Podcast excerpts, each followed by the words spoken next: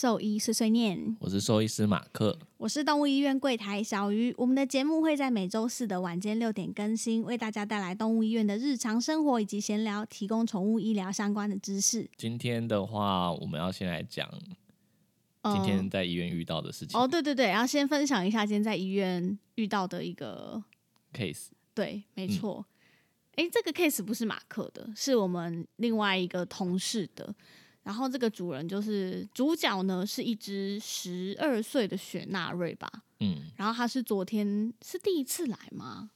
嗯，好像应该是第一次，好像是第一次来。对，他就是来评估他口臭跟牙齿的一些状况。对他主要就是说，一开始打电话来的时候，主人是说，因为他的嘴巴就是一直在流血。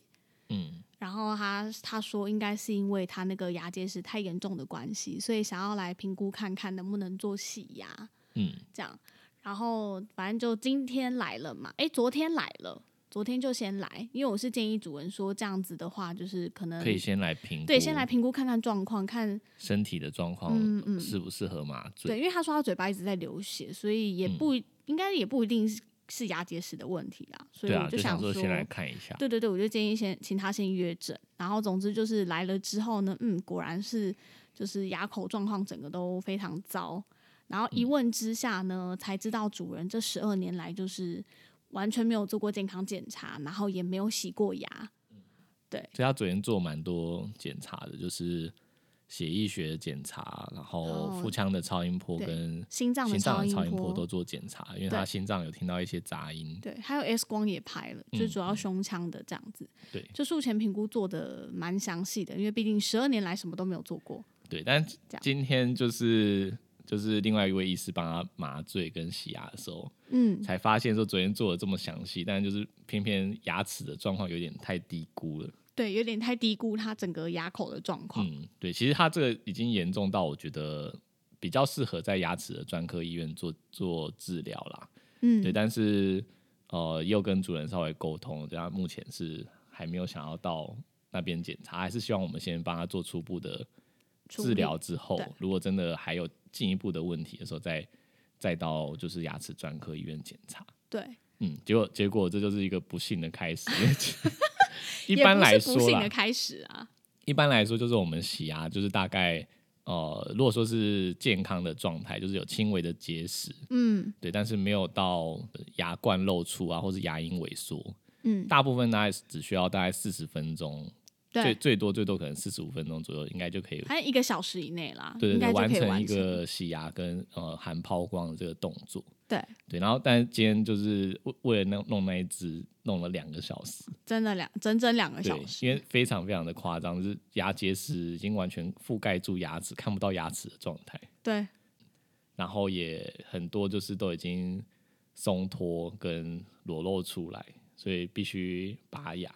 对对，然后拔完牙就是要需要把这些瘘管就是缝补起来。对，花了医生两个小时的时间才终于完成。对，那起因其实就是说，今天主要分享这件事情是想要跟主人就是宣导一下，因为嗯，我们知道这个主人他会十二年来没有做任何的，就是洗牙或者是健康检查，是因为就是从他口中得知，是因为他很害怕麻醉这件事情。对。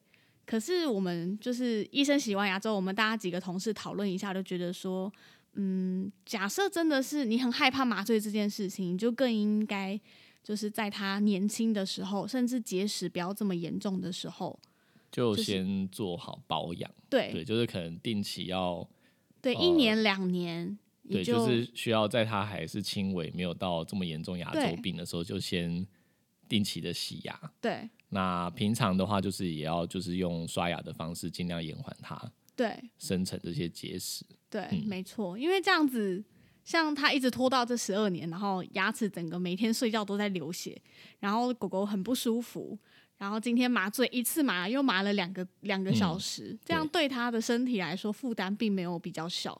嗯，应该说我们很擅长就是麻这种重症的动物了。对，所以呃，风险在我们这边是还被控管的 OK，但就是呃，麻醉时间越长版，就会比起刚刚讲就是一小时内的麻醉，一定来说是比较危险一点。嗯，对，尤其是他现在十二岁，又开始有心脏的问题。对对对。那你要不要分享一下，就是说牙结石对于一只动物来说到底有什么影响？对，会不会其实很多主人觉得说应该也还好吧，就是至至少不要随便麻醉。除了物理物理性性上的，就是造成它不舒服，就是呃，我们有时候遇到很多结石很严重，它是连周围的口腔黏膜啊，或者是呃牙龈，或者说那个脸颊内侧都有可能会溃烂啊。哦，就是因为一直在摩擦嘛，然后都是细菌。嗯，那这些可能不舒服，跟你刚刚提到说吃饭。都会很痛苦，会流血啊，会痛啊，这些。嗯，之外的话，有一些是比较一般主人不太知道，就是可能这些细菌它会呃随着这些牙龈的血管，嗯，它可能会游离到就是其他的重要的器官，对对对。例如说呃泌尿系统的感染，有可能是从这个地方血行过去感染，这么远是不是？从嘴巴一直到泌尿系统？对啊，它就是随着血液就到到这些地方。哇。嗯那比较常见的就是还有就是心心脏的感染，呃，心脏的感染，对，细菌也是会随着血液到心脏里面去，然后到对心脏的内膜产生一些伤害，就是我们讲说细菌性的心内膜炎。天哪！对，然后现在有一些新的报告也常常指出说，呃，有一些心脏病，呃，瓣膜的受损，除了基因导致的退化，就是年纪大了之后退化，嗯，有时候跟这些细菌也是有关系的。哦，原来是这样，所以其实洗牙不单单就只是因为觉得他牙齿脏要帮他做清洁，他也可能就是这些牙结石可能造成动物蛮多的疾病的可能。对，对身体的各个器官还有健康的伤害是蛮大的。对，其实用一个很简单的道理讲就知道，就是你看像我们人每天好少刷少一点，也至少早晚有刷一次吧。嗯，然后甚至有些人是只要有吃东西就会定期刷牙。以我们人每天刷两次来说，他们不可能每天刷到两次嘛，或者是吃东西完就刷。其实现在牙牙齿的专科医师也是建议，如果有吃过饭就一你说帮宠物刷牙，但是只是看大部分的主人做不到嘛。对，所以更应该就是说，我们可能定期一年两年就应该帮他做一次洗牙这个动作，不是到他真的烂到没有办法吃饭了。你你想想看，我们人就是蛀牙一颗就痛到生不如死，哎。就是要立刻去挂急诊那一种，何况是他整个嘴巴都烂掉了，真的很无法想象那个东西到底有多不舒服。嗯，对啦，所以还是要跟大家讲，洗牙这件事是很重要的一件事情。如果爱你的宠物，就应该定期帮他做这个治，呃，算治疗吗？定期的保养，对，定呃应该算保养，对，就是进场维修的概念。在它还没有坏掉之前，对，不要拖到都烂掉，好好的去照顾它。还有齿槽瘘管是不是也很常发生？通常也是因为嘴牙口的状况太差才会产生。不一定，这个有时候就是完全健康的状态有可能会产生。哦，你说没有牙结石也会？对啊，对啊，有可能。哦，是哦，那我有点误会了，我一直以为是这样。没关系，我们有机会的话再找牙齿的专科医师来讲一下。好啊，好，大概分享一下今天发生的事情。好，那切入今天的重点，嗯，就是呃，兽医界又又再度的发生了一个蛮大的事件，又出事了。兽医界怎么最近那么常出事？很多八卦，真的耶！我们感觉要变成一个八卦的 podcast，有可能吧。对啊，这次的地狱兽医 podcast 全部都在扯自己后腿，这不是扯自后腿好吧？这次不是我们的问题啊，这不是我们的，是没错，是没错，是没错。这一次的一个呃事件啊，是有上新闻的。嗯，对你有你有看到新闻吗？有啊，沸沸扬扬的呢。嗯，对，就是 呃桃园中立的某间动物医院。对，然后他找了一个就是人的眼科医师，是的，来帮忙开刀。对，然后呃，这个眼科医师就在他自己的涂鸦墙上面贴，说 二零二一年的第一刀就献给这个这只素未平生的狗狗了。对对，然后他就讲说，这个狗就是呃，他他发现，在这一次的开刀发现说，呃，狗的白内障每一颗都是大魔王等级，他自己写在他的涂鸦墙上，叫又老又硬。对，然后又说就是悬韧带又一百八十度以上松脱，然后囊袋又是人类的十倍以上的坚韧。对，他说没有办法像正常人类一样轻松的就把它呃撕开它前囊的开口，他在讲的是手手术的那些步骤啦。对。对，然后他就说能够就是打开就已经是很了不起了，然后也没有办法很顺利的开，只能开一个小洞，然后再再用力的拉拉囊袋的悬韧带就就断掉了，然后就只能就是两个角膜切口一开，玻璃体就一直往外跑，然后术中就是要一直避开这些玻璃体不要误吸，反正他就是呃写了一分享了一些手术的过程很困难的事情，他又说他挑战。集所有难题于一身，然后极具挑战性。然后说好险我成功了，就今年困难的第一刀成功了，这样。对对，然后就这就因为他他贴了这个之后，就是 呃引爆了一个就是很可怕的事件。对对，因为就是呃，因为兽医界其实有很多眼科的专科医师，是对。那嗯，在开就是白内障手术的部分，其实还是以呃兽医专呃眼科的专科医师来说，还是比较熟练的。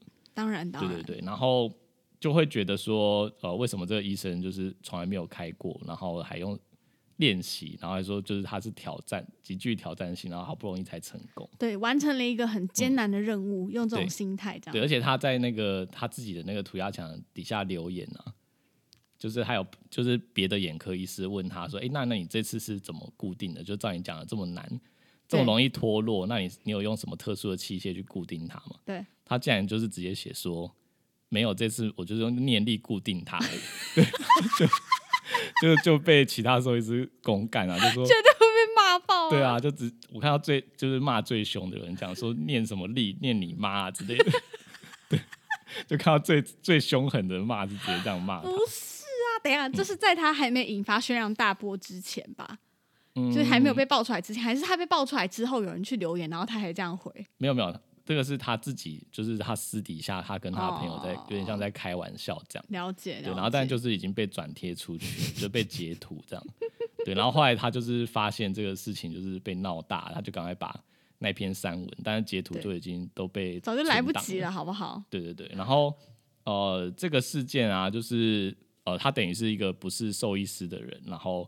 做动物的手术，对。对，所以他其实是有触犯到呃兽医师法第三十条，嗯，来念一下，你好认真哦，嗯嗯，在哪里？我看一下，我看一下，我来念，我来念，好，呃，兽医师法第三十条叫做呃未取得兽医师资格或不具第十六条第二项规定资格之兽医者，擅自执行兽医师业务者，嗯，处新台币三万元以以上。十五万元以下罚款。嗯，对，其所用之药械莫入之。对，然后但书是说，但在兽医师指导下之兽医，呃，畜牧兽医科系学生或者是毕业生协助执行兽医师业务者，不在此限。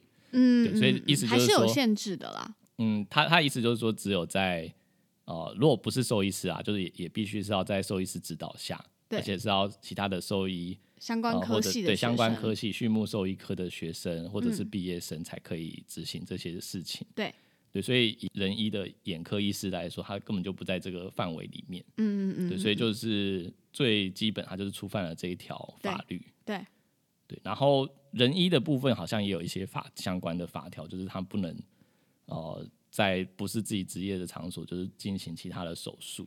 嗯，那后来就是这事情闹大之后，就是还上新闻啊。那对，呃，那一间动物医院的院长啊，就是他就呃有点像是推嗯把那个责任转移，就是说他他才是主刀的医师，然后这个眼科医师只是来 帮忙跟交 对来帮忙跟交流，对，但他的那个交流，对他的那个技术交流啊，对他他他的那个照片那时候被截图下来。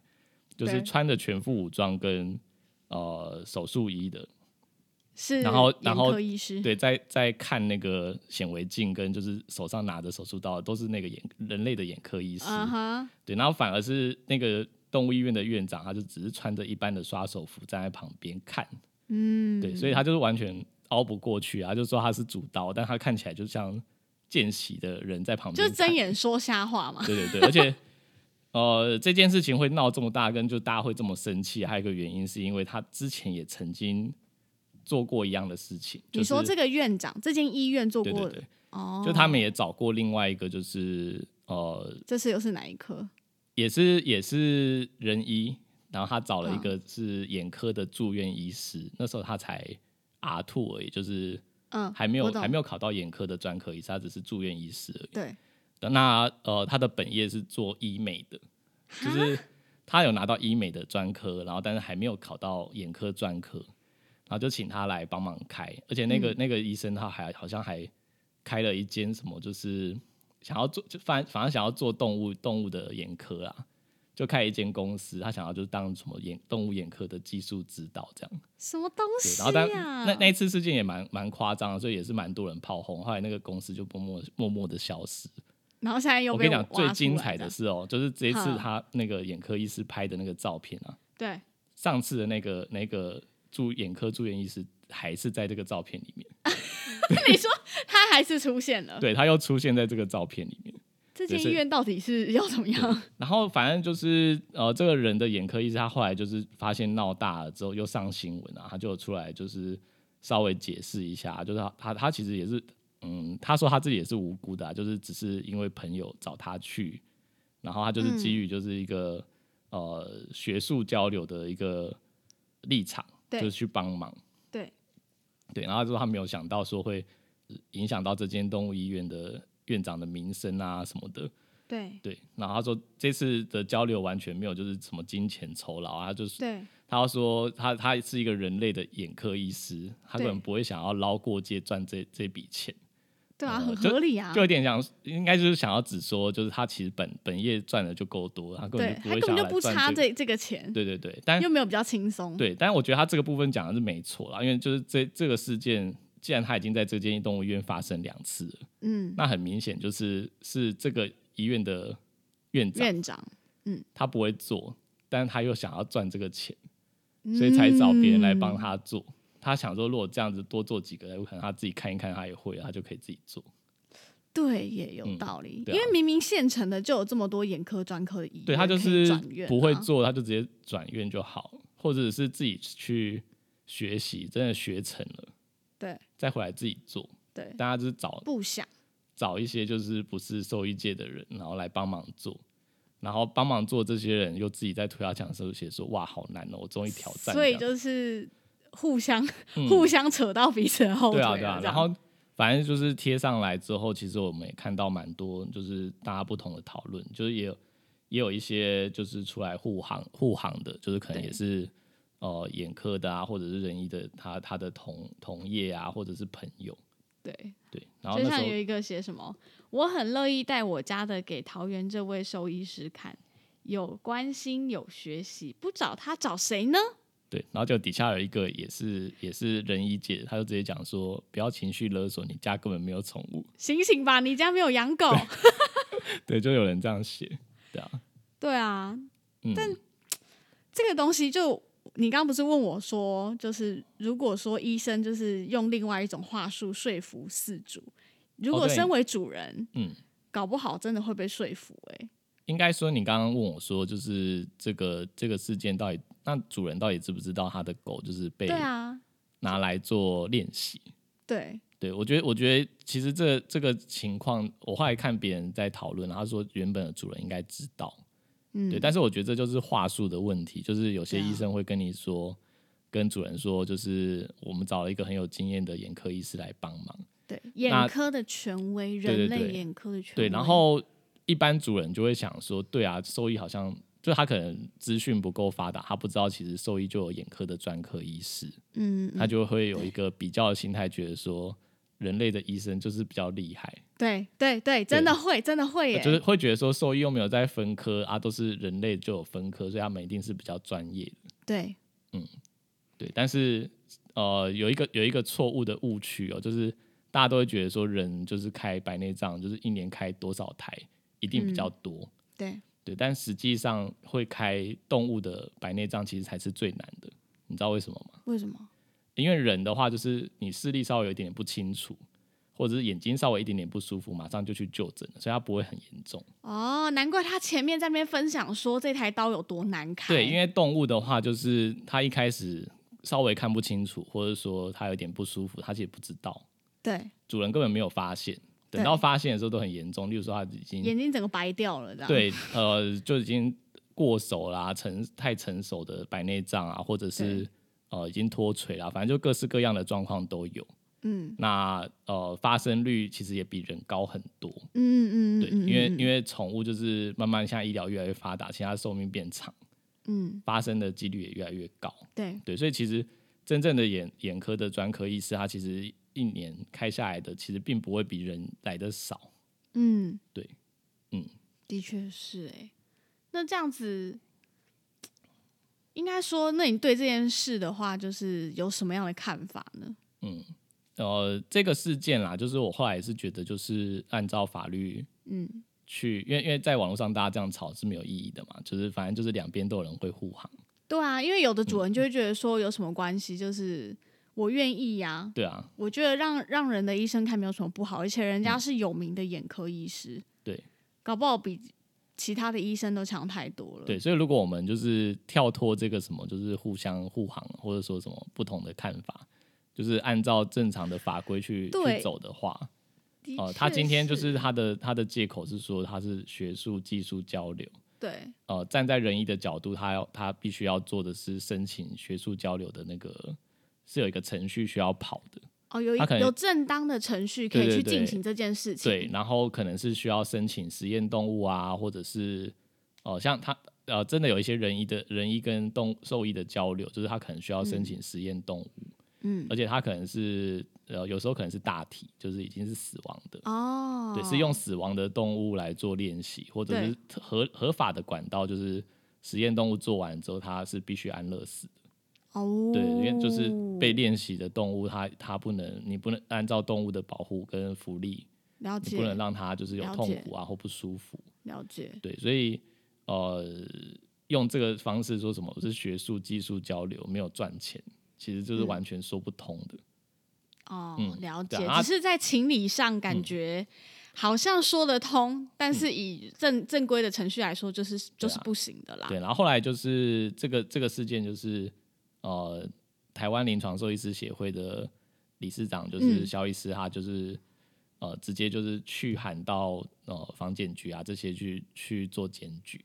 嗯嗯嗯，哦，了解。现在就是应该就是进进入。公公务单位跟司法的，嗯的的程序去了，那之后会怎样？就是有机会再跟大家分享，但现在还不知道结果。嗯，哎，我在那个肖医师的那个贴文里面有看到，哦，有其实有一个叫做亚洲兽医眼科专科医学会，有啊有啊。哦，我不知道这个这个也，所以他就是。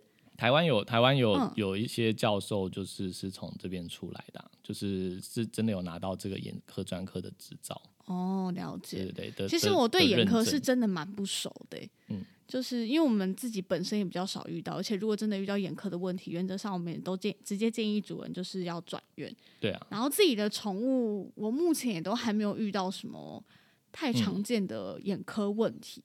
嗯，对。那如果像就是在普通的医院好了，到底要到什么样的程度，你才会觉得需要直接转去？还是说只要眼睛不舒服了，你就觉得有需要到眼科的专科？应该说这个东西要怎么去应该是我自己我自己的习惯啦，就是他如果今天来看起来就只是呃一般的角膜溃疡，因为我们这些基本的东西还是有，嗯，就染染色看角膜有没有受伤，这些东西我们还有，嗯，那。呃，因为我们有一些基础的知识，所以例如说，我我我知道他呃可能会有眼压过高的问题，嗯，或者是有一些设备它是我们这边没有的，对，嗯，例如像什么裂隙灯啊，哦哦，或者是眼底镜啊这些东西，它它是需要特殊的设备或者是技巧的，了解，这个就不是我擅长的。了解。的情况的时候，我就会建议他要转诊。所以你还是会建议主人，假设今天真的觉得狗狗的眼睛不舒服了，嗯，还是可以先到就是平常习惯去的医院去做一个初步的诊断嘛。对，应该不需要就是想说眼科，我就直接，但就要看直接挂眼科的专科这样。这个就要看，就是他如果今天跑到桃园中立这间，他就会说我帮你开啊。丢呢。所以所以就是要稍微慎选一下，就是找一下就是。你信任的医生哦，对对，然后不然就是真的没有把握，就是你你你对，就是你没有自己熟悉或信任的医生，那可能就是找眼科一些比较有名的医院，嗯嗯，对，那大家如果有兴趣，可以发讯息问我们。哦，对，我们就不在这边广告。对啊，有机会。现在其实各个地区都有，就是呃眼眼嗯，现在也不能，应该也说，就这些医院不一定是眼科的专科医师啊，他不一定有取得认证。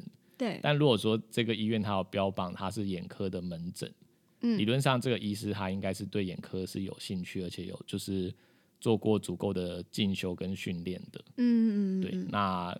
呃，这些医师他一定可以解决大概百分之七八十以上的问题。嗯，真的不行的，呃，他们也没办法解决，那就真的会建议你到真的有眼科专科认证的，例如说呃老师啊这些地方。嗯嗯，了解教学医院的老师。嗯嗯。其实有时候我都觉得兽医其实蛮可怜的。怎么说？就是感觉主人都会有一种迷思，好像人类的。也不是人类对人类的医疗系统的这些，例如说医师啊，然后药师啊、护理师啊，好像在他们在他们的心中，好像都比兽医在更强一阶。嗯，我觉得好像会有这个刻板印象，但就是不可讳言的，真的是因为人医的系统还是发展的历史比较久远，所以他们有很多制度跟呃各项的做法，可能都是比较完善的。对，因为花了很长的时间慢慢去做进进步跟调整。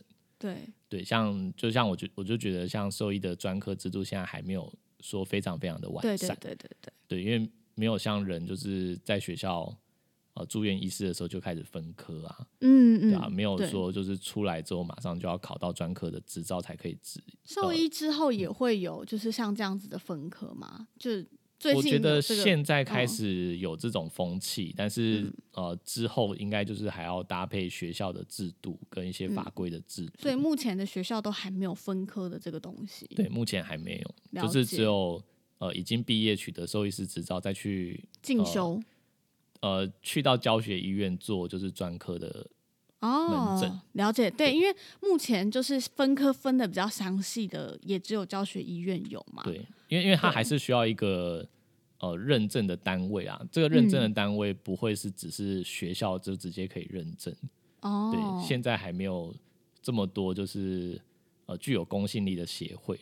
嗯，对，所以真的假设今天在台湾，就是你要说真的是一个大家都认可的专科医师，嗯，你可能是要到美国去，然后考到这个这个执照，大家才会了解。就是真的很尊尊崇你，所以现在大部分都在国外嘛，对不对？如果你真的要拼这个专科医师的头衔，对你真的在国外拿到专科医师，那当然是在国外的收入比较高，你就不会回来了。对啊，还是但但我跟你讲，有道理的。但是但但是呃，在国外拿到专科医师的，其实都很热心的，就是想要改改进跟台湾增加台湾的这个兽医的环境，所以他们其实都很热心的。开课啊，或者是回来学，回来国内演讲，嗯，对啊。那其实其实现在就是因为兽医有在教育制度嘛，就是我们呃六年内就是要拿到多少学分，就是必须要一直上课。哦，你说兽医师的执照必须要。有拿到对，我们现在职业执照就是他会规定你六年要修几几百个学分。哦，原来有这件事，我以为考到就考到了嘞。对，如果如果没有修满，就是到时候时间到，你的执照就就等于没效了，就不能不能执业。真的？对，所以我们就变成说假日啊，或者是平常下班之后就要一直去上课。哎，原来要这样哦。对啊，我还以为大家都真的很认真呢。没有，是因为是因为有学分啦，但其实以前还没有学分制度，大家其实就蛮认真。对，其实大家都蛮认真的，但是哦，我觉得哦，我以为真的跟驾照一样，哎，考到就没事了这样。以前看来没那么轻松。嗯，其实多这制度蛮好的。对啊，然后你刚刚讲说，就是哦，对我说就是被歧视的一个。对，因为就是。借由前面那那个眼科事情，让我想到也是这礼拜哎上周发生的事吧。反正就是我们常常会下医嘱给主人，就是说嗯要回去自己打那个皮下的点滴嘛。嗯。然后因为那个主人就住的比较远，好像住在苗栗吧还是哪里。然后我就是想说，那不然他就在家就近的药局找找看有没有就是医生要的这种输液可以买。所以我们也开了，就是处方签给主人，然后请他回去找，这样，然后结果主人就 OK 回去了，然后就说好，我今天就下午就先去药家里附近的药局先问，然后他就到了药局之后呢，主人就打电话回我们医院这样子，嗯，然后就跟医生讲说，那个医生药局跟我说，这这种点滴不能打皮下，哎，狗不能打啦，嗯，这样可以吗？结果我们医生就跟他讲说，就这个点滴是可以打的嘛？对，他说，他说他就是要这一种，不可以换，因为药师还跟他讲说，还是你换另外这一种。哦，他可能就是这个刚好没有，他就说，对，他就这个其实应该说那个东西很难，就是不太好取得，就比较少人用。嗯，人好像比较少用那个吧？哦，我是不知道啦。就是就之前我们有一集在讲，就是输液的种类是不一样的。对，我们会看它就是呃它的电解质，嗯，还有就是它皮下输液吸收的速度，对，这些会跟它的浓度啊，还有就是电解质的不不一样，然后去挑选就是嗯合适的点滴。对对，但是他可能这件药局刚好没有，就是我们开给他的这个。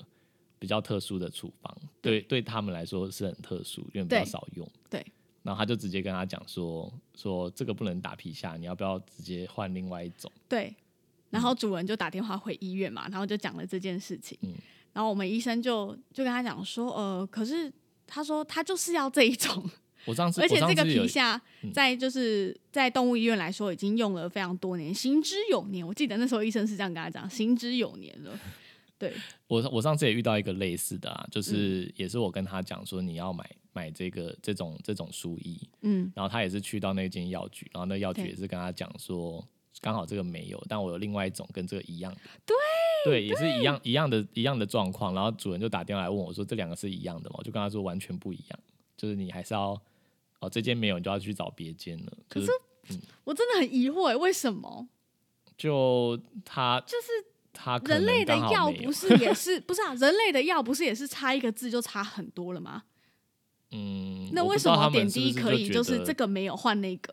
可是我觉得有一个可能啦，就是就我对药局的了解，有时候药局请的人不一定是药剂师。什么？我讲错了，是药师。啊？为什么？不是吗？就是药师不是啊？药局不是要一定要请药剂师吗？你现在又要踢爆什么黑暗的内幕？我没有踢爆。你家有两个药师哎？你确定？你干嘛？你干嘛踢爆我家？不是啊，代表说你知道什么黑暗的内幕？没有啦，就是药局其实本来规定就是每一间药局都应该要聘请一个药师。对对，但是药师也是要休息的。嗯，所以通常药局会再搭配一个药师助理。嗯，对对对，我知道。对，因为他不可能就是二十四小，有些药局二十四小时的嘛。对。他不可能二十四小时都有药师在那里，这样他可能要请两到三个药师很贵，才有办法轮班。我觉得应该有药局可以做得到，但一定也有很多药局是他只请一个药师，其他时间药师不在的时候就是药师助理。哦，所以他可能就没有这样是合法的吗？我不知道，合法反正我也没有讲是哪一家药局啊。对啊，大大家有兴趣自己去问。我们都不知道，我们什么都不知 道。你们去到药局，你可以直接问他说你是药师还是药师助理。没有人会这样啊！反正就是，嗯，我在想会不会就是其实回答他们这种，就是我觉得我们觉得很奇怪的，有可能是药师助理。对，就他可能只为了要卖掉，他没有他没有很对。而且我们不止遇到。一个主人就是曾经打电话来有这样子的疑问，所以我也觉得很奇怪。哎，讲到这个，我就还有一个一个，就是我也觉得，嗯，算这这算是上次我发现一个，我觉得蛮有趣的。嗯，就是我们会开处方前，让主人自己去拿药嘛。对。那呃，我上次有遇到一个主人跟我说，就是他处方签会被那个药局拿走。我就说你这个是慢性的，因为我开九十天的。三个月的期限，就是都可以拿一样的药。对，那你应该是把这个就是给他处方签给他看完之后领药，他可能会注记说你领了几次。对啊，但这张你应该要自己留着。他就说那个药局把我的那个药单拿走，我就说我就说为什么会拿走？他就说他说那个那个药局说就是我把你的药单收起来，这样你才不会下次忘记带或是弄不见。哈，嗯，然后后来我就我后来就调查一下为什么会有这种说法。然后后来就是，哦，是我另外一个客人，就是他也是药师，他要说，他要说，他要说，这种现象就是那间药局怕你，你这次来拿药，然后下次就去别的地方拿药，他说我帮你保管药单，那下次你就直接来报电话给我，帮你。所以他是怕客人跑掉，然后要留住他。对啊。什么啦？哦，我还以为一开。我还以为是，我想说，通常开这种九十天，要么就两个方式，第一个就是直接把九十天份全部买光，嗯，但通常那个量都太大了，主人根本就很难带回家，或者是保存的问题，嗯，哦，保存，对呀，对，是。那我刚刚讲有有的是处方用药了，对啊，了解，啊，原来是这样子哦，太有趣了吧，嗯，就是还是会在意自己的生意，对啊，我上次那个药师的客人跟我讲很多，他还说什么就是。人的人的就是，呃，有有的药局就是做很大，他说还会就是开那种小巴，就是去社区载载就是需要需要开慢性处方签的老人来，对，就是去载载一堆老人，然后去药局一起领药。我天！然后领药就是可能还会给他们就是一些什么好吃的东西，便当啊、点心之类的。我想说，啊，这不是只有在那种喜肾才会才会这样吗？喜肾诊所会这样吗？好像有听说，就是有有喜盛诊所会接送，我知道。对，有专车，然后可能有有有便当可以吃。我我听说的啦，嗯，哇，对啊，然后但我没有想到药局也有做到这样的，就是我上次听到的时候也是觉得蛮惊讶。为了五斗米折腰啊，钱难 赚呐。完了，我们这集会不会又就是引发药师的战争啊？就是引发我们跟药师的战争。我也没有讲是哪一家，而且就是跟我讲这个八卦也是药师啊。